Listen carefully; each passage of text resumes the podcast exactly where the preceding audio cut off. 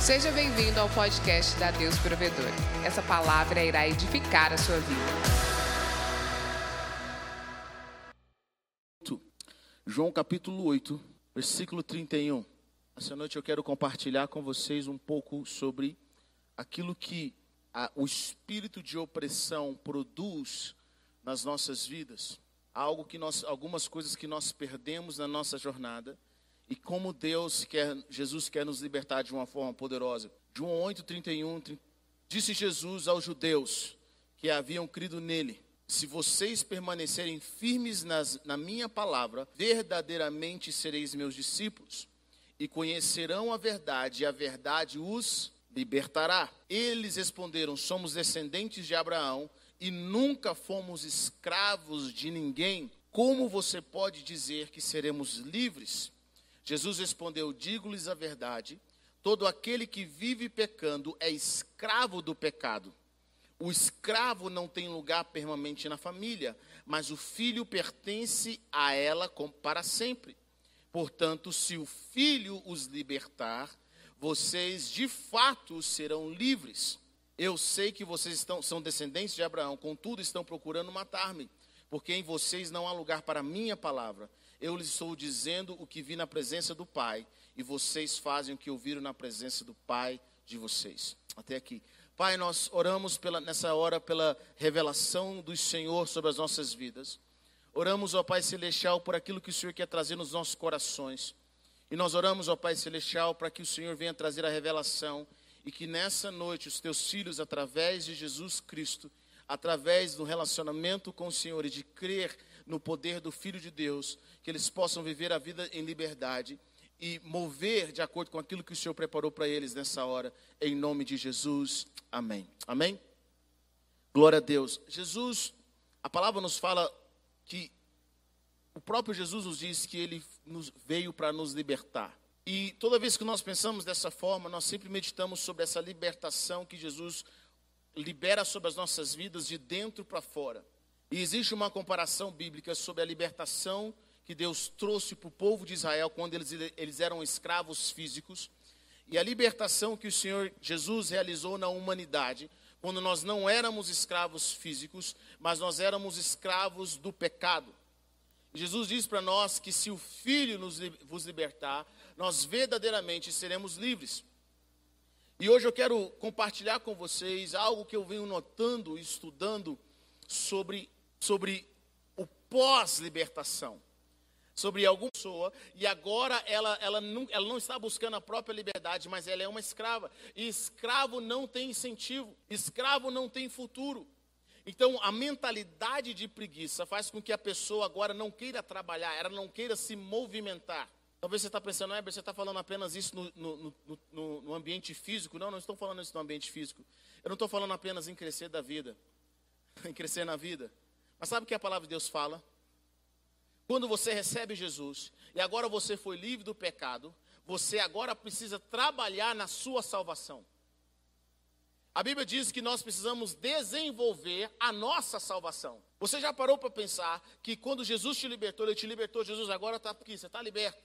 Eu te libertei, perdoei os seus pecados. Agora existe um processo no qual nós tomamos responsabilidade, e essa responsabilidade faz com que nós trabalhemos para a nossa libertação, para viver uma vida livre. Mas o que, que eu observo? Alguns irmãos que, quando recebem Jesus, ficam muito felizes, eles foram libertos do pecado, mas isso não significa que eles não foram libertos, que eles foram libertos do sistema de crença e da cultura de pecado, da tendência ao pecado. Quando você vive em escravidão por muitos anos, você é condicionado a pensar como escravo, ainda que você viva livremente. Então, quando você recebe Jesus e você é livre, sabe o que acontece? Agora você tem um processo, você recebeu a sua salvação, Deus está te dando uma nova oportunidade, e agora a palavra de Deus fala: desenvolva, desenvolva a salvação de vocês. Bom, o que, que uma mentalidade escrava pensa? Bom, quando eu estava no mundo, eu estava na minha vida de pecado, eu não precisava correr atrás. O diabo proporcionava as festas. Ele proporcionava as circunstâncias. Ele proporcionava as, a palavra de Deus fala: trabalhe, desenvolva. O apóstolo Paulo fala o seguinte: a graça de Deus em mim não foi em vão. Pelo contrário, trabalhei muito mais do que os outros, do que os que dizem, se dizem grande. Significa que quando Deus te dá algo, agora você tem um processo, mas o escravo ele tem antipatia com o trabalho, porque ele acredita que o trabalho não vai dar resultado para ele. ele. Ele acredita toda vez que ele trabalhava era só apenas em dor, ele era obrigado a fazer. E o Senhor está dizendo o seguinte, querido, a sua fé, a sua vida com Deus, antes de ser responsabilidade de qualquer outra pessoa, é sua responsabilidade. Então a desenvolva. Trabalhe. Lute. Comece a buscar algo, algo que vem no Senhor. Não tenha medo.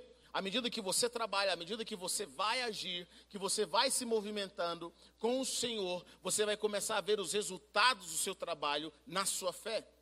O Senhor quer trabalhar conosco, Ele quer se movimentar nas nossas vidas. Quando nós nos movimentamos, isso chama desenvolver a nossa fé. Como estão entendendo o que eu estou dizendo? Diga amém. Então, às vezes você pensa assim, Eber, eu converti e agora tudo vai ficar tranquilo. Jesus não promete isso, ele diz: no mundo nós vamos ter aflições, existem dificuldades, existem circunstâncias, e tem irmãos que eles pensam assim: poxa, agora que eu estou livre, né, não vou ter mais nenhuma dificuldade, não vou ter mais nenhuma aflição. Pelo contrário, Jesus fala assim: vai ter aflição sim. E a pessoa que tem uma mentalidade de escrava, ela fala assim: ah, estava tão bom no mundo, eu não tinha luta. Estava tá tão bom na, na vida que eu vivia, não tinha problemas. Na realidade, você tinha problemas, você não conseguia enxergar os problemas. Mas quando você agora é livre, você precisa assumir a responsabilidade da sua fé. Ninguém deve guardar a fé por você. Você deve guardar a sua própria fé. Você tem que desenvolver aquilo que Deus colocou no seu coração, aquilo que Ele colocou na nossa vida. Um outro, um outro resultado, um outro fruto do espírito de opressão é o medo. Pessoas que viveram durante muito tempo oprimidas, escravizadas, mesmo depois de livres, elas ainda precisam lidar com medo. Pessoas oprimidas têm medo de tudo. Por isso que a palavra de Deus fala em 2 Timóteo, Paulo fala: Deus não nos deu espírito de medo. O que é que você tem medo?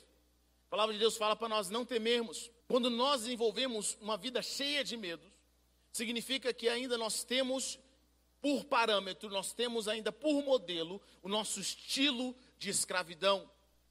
Você observa tudo isso na vida do povo de Israel. Quando você vive uma vida cheia de medo, você ainda está vivendo o resultado de opressão. Pessoas oprimidas têm medo de tudo e de todos. Elas estão com medo por toda parte. Onde elas vão, elas têm medo. Elas não conseguem investir, elas não conseguem caminhar, elas não querem crescer, elas não, elas não dão um passo porque elas fazem tudo com muito medo. E a palavra de Deus fala que no amor não existe medo, antes o perfeito amor lança fora todo medo. Uma vez que nós temos o encontro com o amor do Senhor, com o poder do nosso Deus, o medo não tem espaço nas nossas vidas. Querido, não aceite o espírito de medo. Não se conforme com o espírito de medo. Não se conforme. É hora do Senhor trazer nas nossas vidas uma libertação dos resultados da opressão. A libertação do a libertação daquilo que nós vivemos no passado, daquilo que nós vivemos em algo que não era que não vinha de Deus.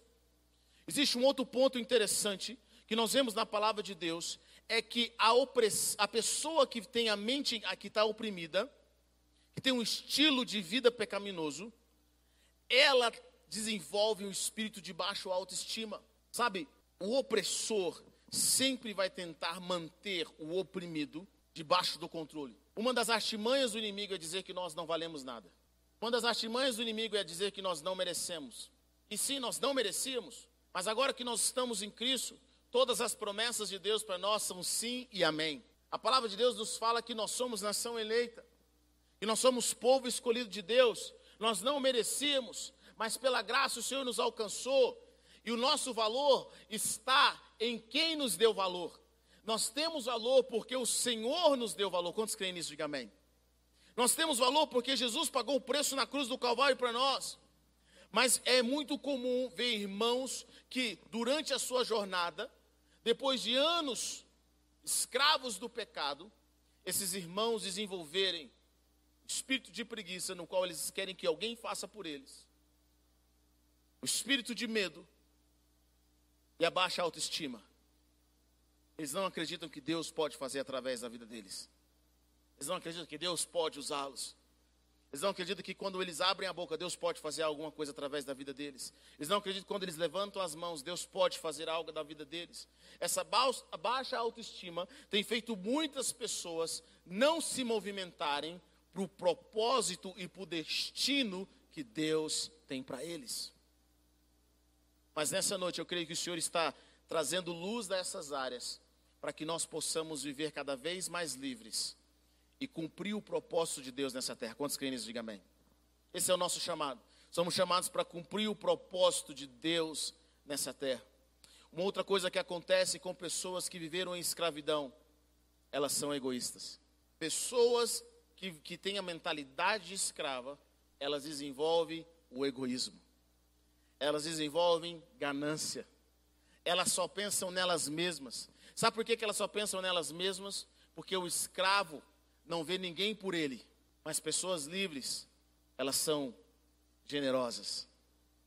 Elas estão prontas para abençoar. Elas estão prontas para dar. Sabe por quê?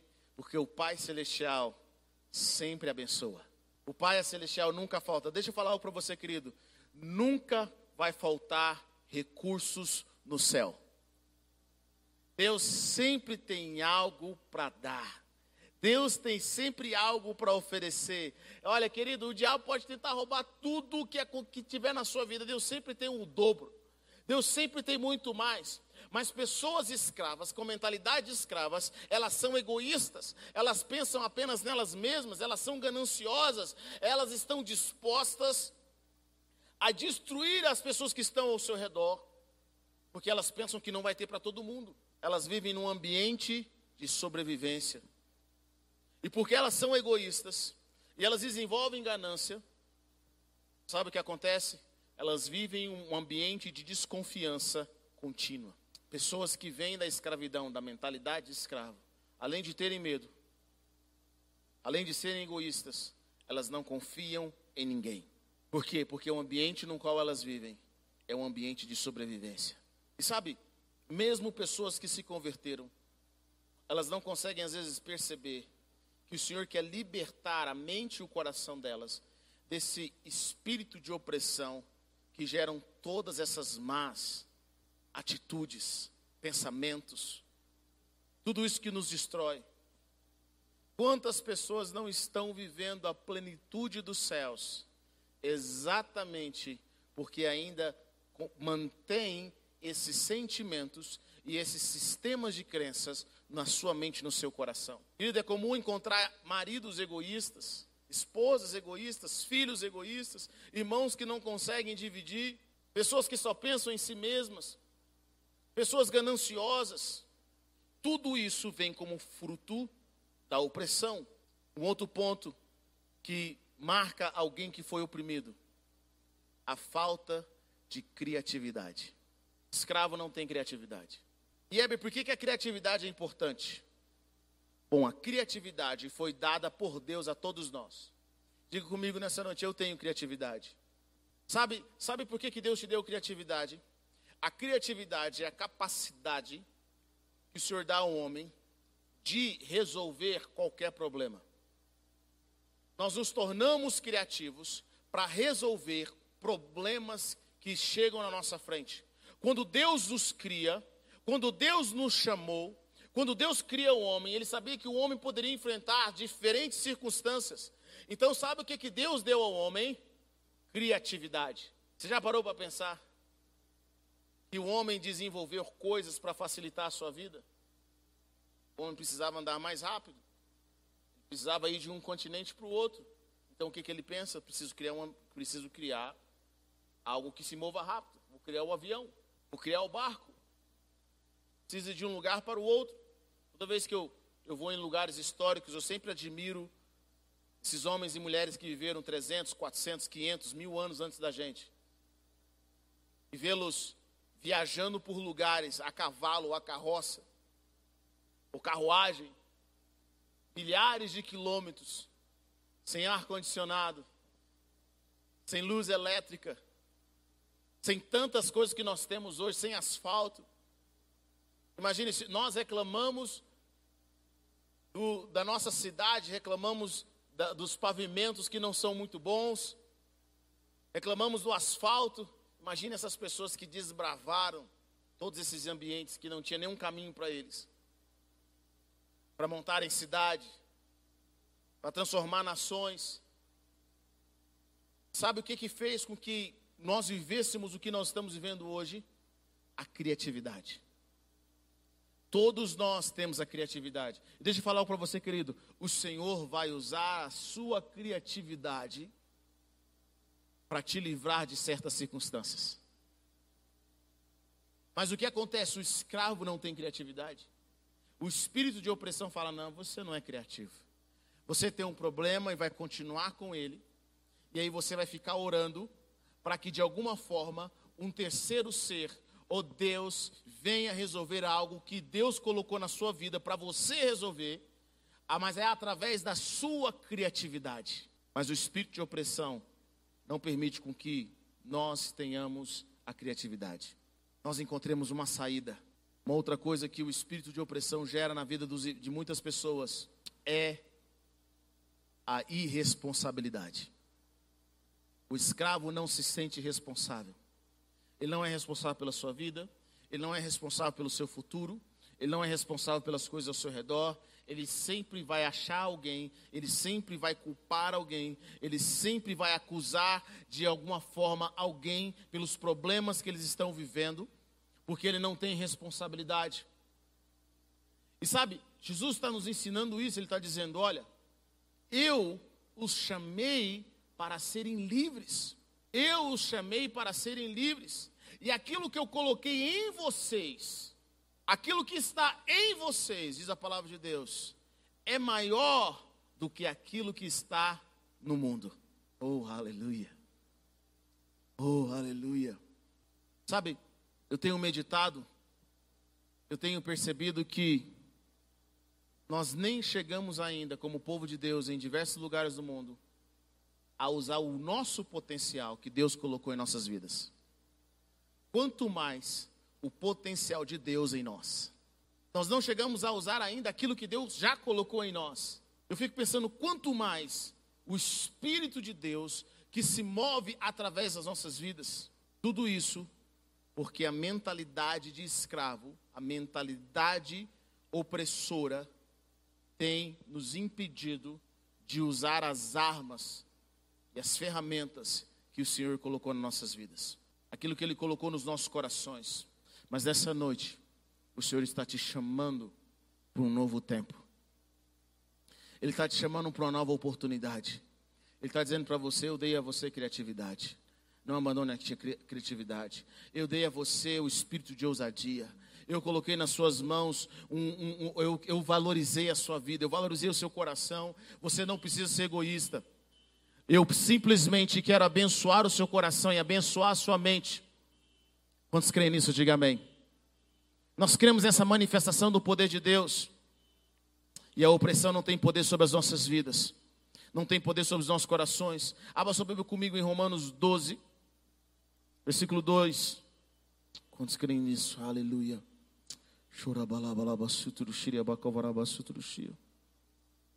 Romanos 12 versículo 2, diz o seguinte: Não se amoldem ao padrão deste mundo, mas transformem-se pela renovação da sua mente, para que sejam capazes de experimentar e comprovar a boa, agradável e perfeita vontade de Deus.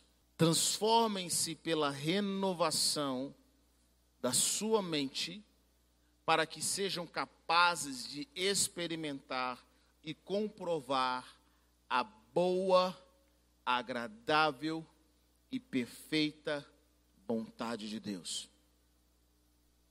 Quantos de nós já perdeu oportunidades por causa da nossa mentalidade?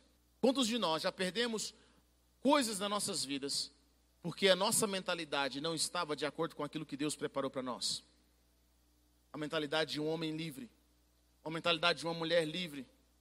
Quantos irmãos ainda têm medo de voltar a viver uma vida pecaminosa e eles pensam, eu não quero ir tão profundo em Deus, eu não quero arriscar a minha vida no Senhor, eu não quero entregar tudo porque eu tenho medo de não dar conta, eu tenho medo de não conseguir. Deixa eu falar algo para você, querido. O Senhor te fez livre e toda tudo aquilo que você precisa para viver uma vida de liberdade e vitória, o Senhor tem colocado em você, que é o Espírito Santo de Deus e todas as áreas da sua vida que precisam de ensinamento, todas as áreas da sua vida que precisam de ajuda, a Bíblia diz que esse Espírito nos ajuda, inclusive nas nossas fraquezas. Ele nos ajuda, ele nos ensina a orar, ele nos ensina a buscar. Então a palavra de Deus está falando para nós: por que, que nós temos medo? Por que nós andamos tão preocupados? Talvez você pense, mas você não sabe o que está acontecendo ao nosso redor falar uma coisa para você, querido. Os justos sempre vão passar de fase. Os justos sempre vão para a nova fase. A nossa responsabilidade é caminhar em integridade com o nosso Deus. A nossa responsabilidade é caminhar em, em, em, em, em fidelidade, em sermos discípulos. A nossa responsabilidade é obedecer aquilo que o nosso mestre está dizendo é estar perto de Jesus. Jesus fala algo bem interessante, ele fala: Se vocês permanecerem firmes nas minhas palavras, verdadeiramente serão meus discípulos. E conhecerão a verdade, e a verdade os libertará. Jesus diz: permaneçam nas minhas palavras, permaneçam no meu ensinamento, permaneçam naquilo que eu estou falando, permaneça continue estudando, continue permanecendo, não apenas ouça, mas pratique. Permaneça. E à medida que você permanece, você vai conhecer a verdade, e a verdade vai te libertar, porque o Senhor sabe guardar os seus, o Senhor sabe proteger os justos. A palavra de Deus fala que o Senhor nos livra, o Senhor nos protege. Os anjos do Senhor acampam ao redor daqueles que o temem. Oh, aleluia. então, qual é a nossa responsabilidade? Nossa primeira responsabilidade é seguir a Jesus, desenvolver um relacionamento com Ele. Nós somos gratos pela, pela bênção da salvação, mas agora é hora de nós desenvolvermos com o Espírito Santo, não pelas obras do nosso próprio braço, não porque nós somos fortes o suficiente, mas porque o Senhor colocou em nós uma vitória ele colocou em nós a bandeira da vitória. O Senhor colocou em nós o seu espírito. Nós somos selados pelo Espírito de Deus. E à medida que nós caminhamos em liberdade, nós poderemos ver toda a terra prometida que Deus preparou para nós. Sabe o que eu acredito? Pessoas que viveram oprimidas ou que ainda têm resultado de opressão do pecado na sua vida não conseguem ver o reino dos céus, que eles sempre acham que tudo termina aqui na terra. Eles não abraçam a eternidade. Eles têm medo da eternidade. Eles têm medo de estar com Jesus. Mas quando você é livre, de acordo com o que Jesus nos ensinou, nós sabemos que a morte não é um fim, mas é um começo de uma nova estação. Nós ansiamos por algo que é duradouro. O apóstolo Paulo fala algo isso de forma poderosa. Ele fala: Nós gememos por algo que não é perecível, por algo que não acaba aqui. A nossa esperança, a nossa coroa está com o Senhor. Nós temos a nossa esperança nele.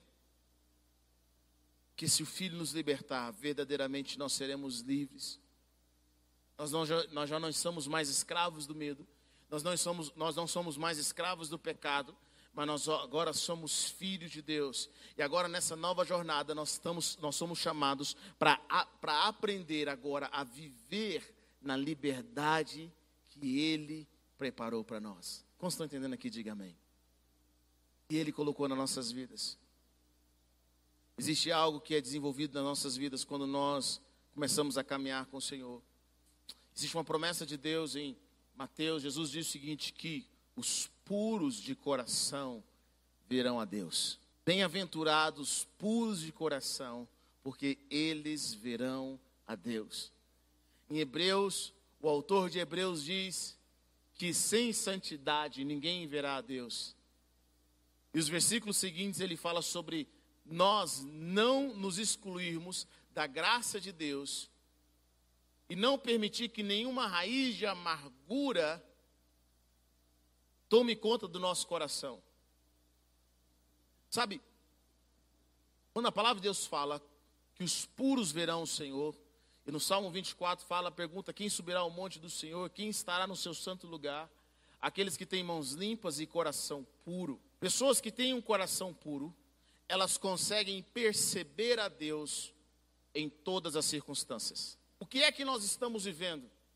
O que é que está ao nosso redor? O que é que nós estamos vendo? Os noticiários que nós estamos vendo? Eu quero que você entenda algo, querido, em nome de Jesus. A pergunta não é o que o diabo está fazendo, não é o que o inimigo, a carne, a nova ordem mundial está fazendo. Mas a pergunta que nós temos que fazer é o que é que Deus está fazendo. E como é que nós percebemos a Deus? Com o coração puro.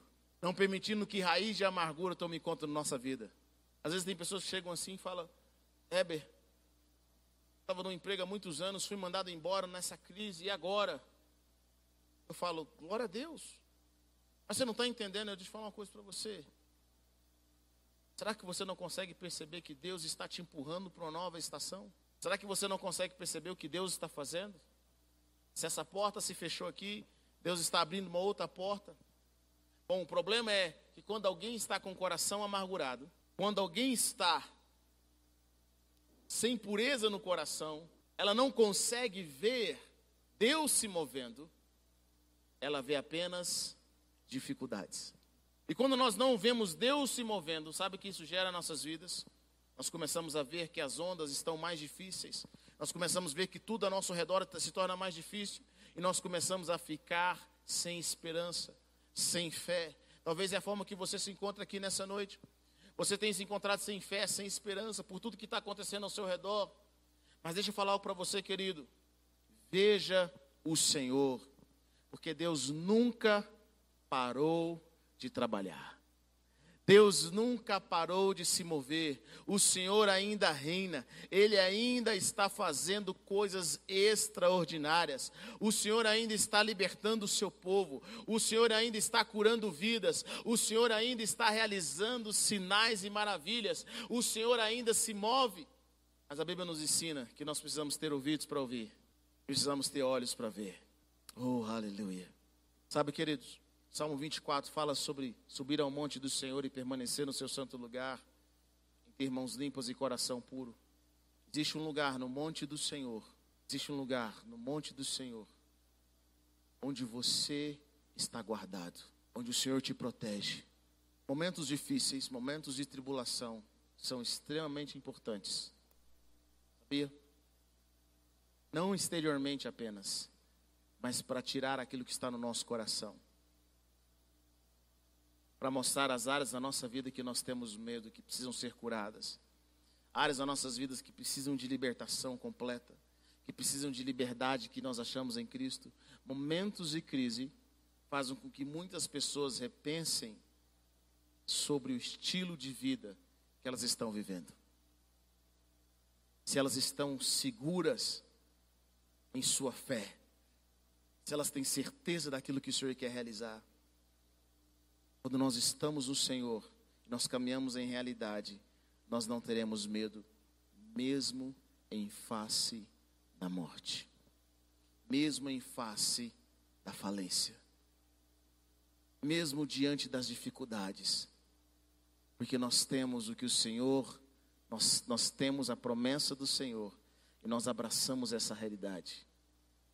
Abra comigo sua Bíblia em Salmo 91. Aleluia. E eu quero orar com você. Salmo 91. Talvez é um dos salmos mais conhecidos. Versículo 1 diz: Aquele que habita no abrigo do Altíssimo e descansa à sombra do Todo-Poderoso, pode dizer ao Senhor: Tu és o meu refúgio e a minha fortaleza, o meu Deus em quem confio. Ele o livrará do laço do caçador e do veneno mortal. Ele o cobrirá com as suas penas e sob as suas asas você encontrará refúgio. A fidelidade dele será o seu escudo protetor.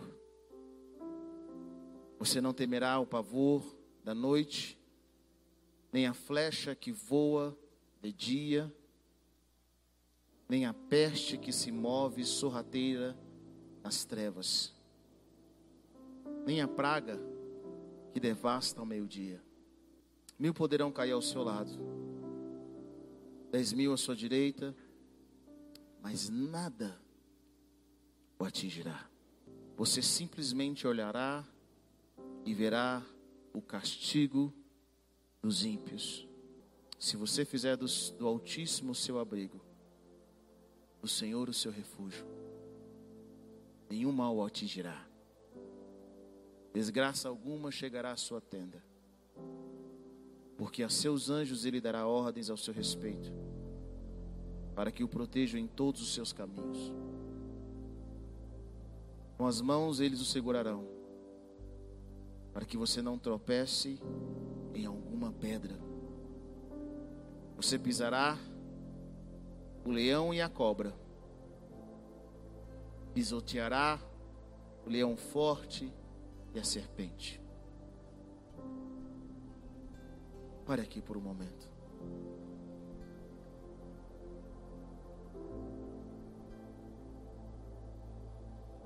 Quando você caminha com o Senhor, em justiça e em integridade, em liberdade e em pureza, é gerada na nossa vida uma certeza. É gerada em nossa vida uma certeza. É a certeza da salvação. É a certeza em que a nossa casa está em ordem. É a certeza que nós estamos cumprindo o nosso propósito. Talvez você está se perguntando, Éber, eu recebi uma promessa e depois daquela promessa foi só notícia ruim. Eu tive um sonho e depois desse sonho a minha casa caiu. Deus falou comigo. Deixa eu falar algo para você, é por isso que Deus falou com você. Deus está dizendo para você: você vai chegar do outro lado.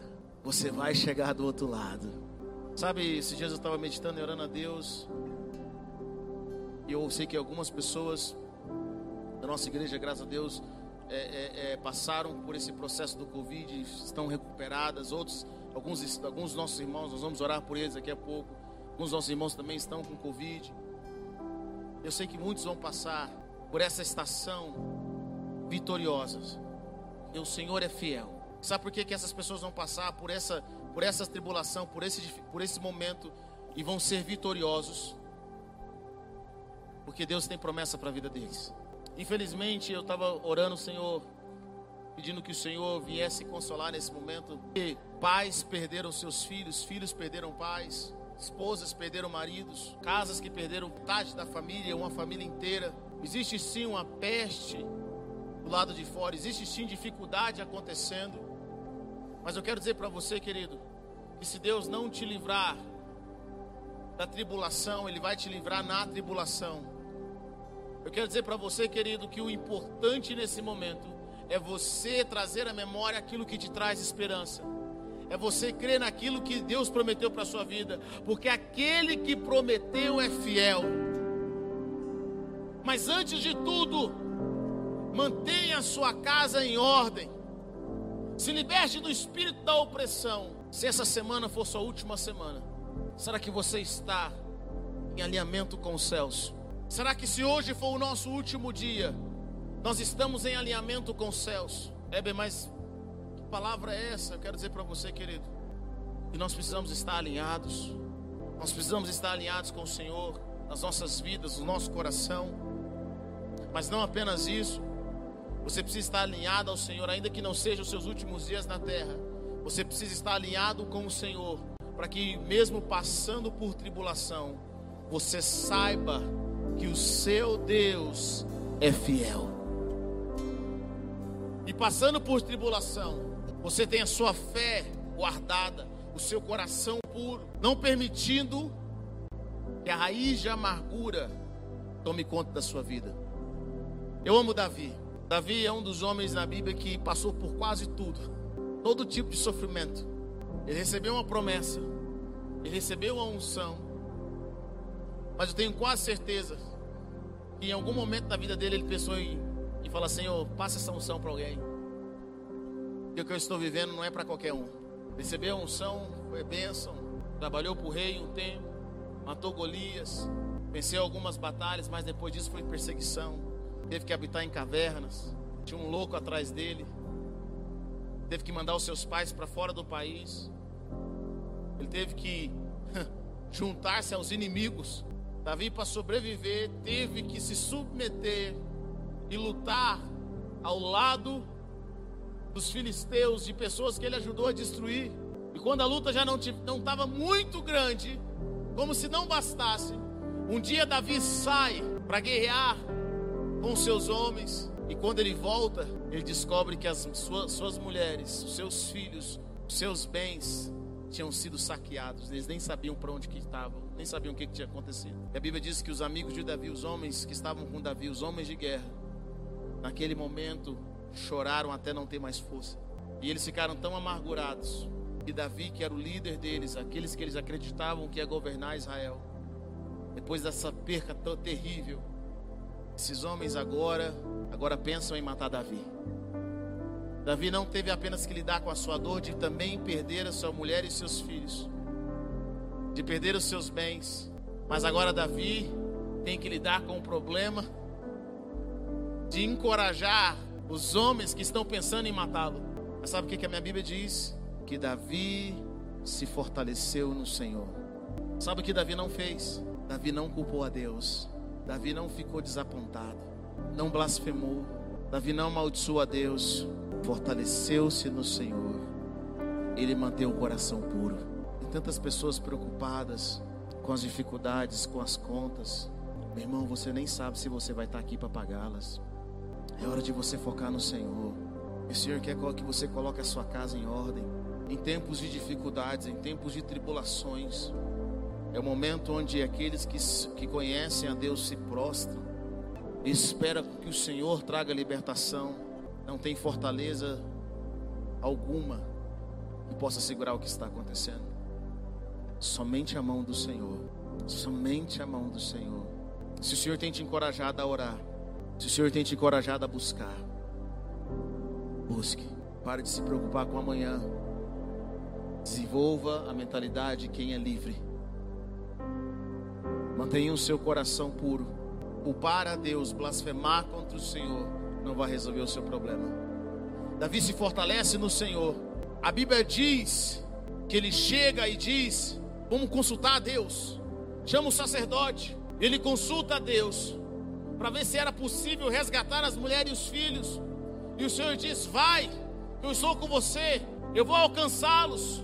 E Davi consegue recuperar tudo aquilo que foi perdido. Na realidade, até mais. Depois de anos de perseguição, ainda vem mais essa para Davi. Mas me admira o coração dele, porque era um coração puro, era um homem livre. Eu acredito que esse foi o, a maior luta, a maior tribulação que Davi passou. Mas foi a última, antes dele ser rei. Foi a última, antes dele ver Deus se movendo. Por isso que nós temos que nos aprender a alegrar nas tribulações nas dificuldades.